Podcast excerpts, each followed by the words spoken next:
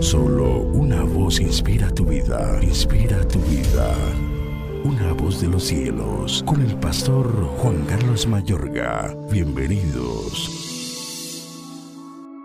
Mas por amor a David, Jehová su Dios le dio lámpara en Jerusalén, levantando a su hijo después de él y sosteniendo a Jerusalén, por cuanto David había hecho lo recto ante los ojos de Jehová, y de ninguna cosa que le mandase se había apartado en todos los días de su vida, salvo en lo tocante a Urías Eteo.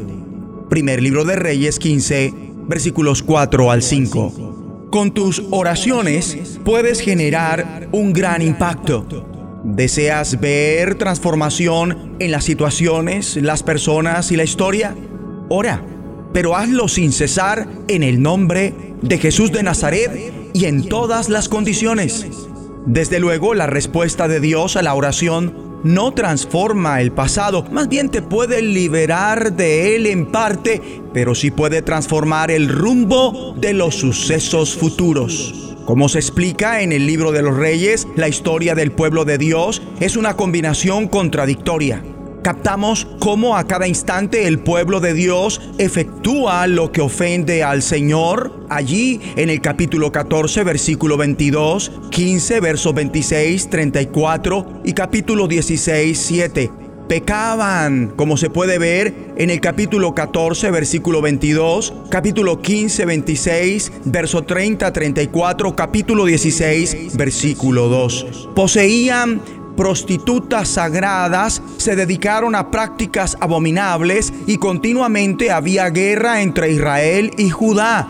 A menudo los reyes no siempre eran fieles al Señor aunque vemos excepciones considerables como la de Asa en el capítulo 15, quien hizo lo que agrada al Señor como lo había hecho su antepasado David.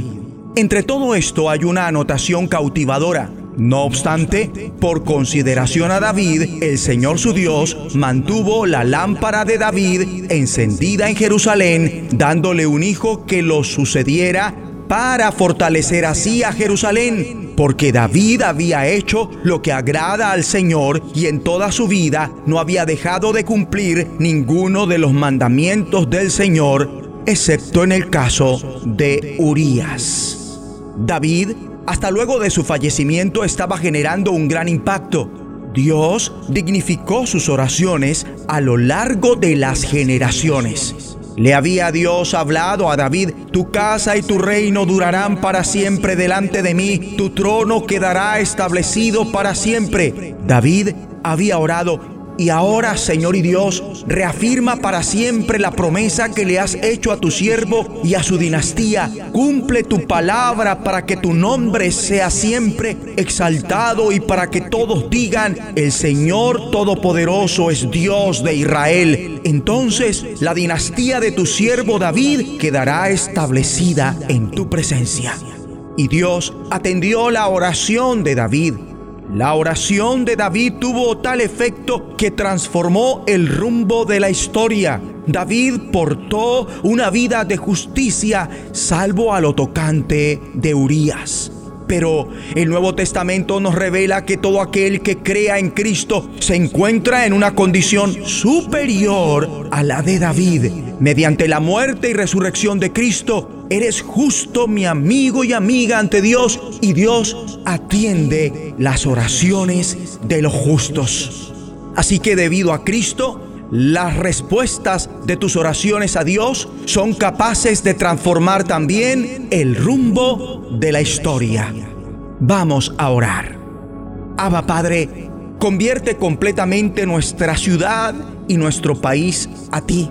Te rogamos para que como nunca levantes políticos y líderes totalmente consagrados a ti, que exterminen el mal y acarreen justicia y paz a la humanidad.